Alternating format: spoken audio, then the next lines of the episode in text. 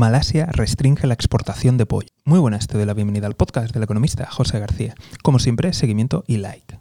Hoy hablamos de otra restricción alimentaria y en este caso nos vamos a Malasia, donde han decidido impedir la exportación de sus pollos. Esto es algo que va a impactar muy duramente en la economía de Singapur. Y es que Singapur compra al menos el 30% de este alimento a Malasia. En el caso de algunos pequeños comercios es el 100% de tal forma que muchos de ellos simple y llanamente tendrán que cerrar. Pero tomando una visión más global, nos estamos dando cuenta que ya ha habido cortes en el suministro de aceite, cortes en el suministro de trigo, y ahora la pregunta es, ¿va a comenzar lo mismo con las exportaciones de carne? ¿Qué otros países y qué otros alimentos se van a ver afectados? Puedes compartir tu opinión en comentarios. Desde aquí estaremos muy atentos y si no te quieres perder nada, ya sabes, seguimiento y like. Nos vemos aquí en el podcast del economista José García. Un saludo y toda la suerte del mundo.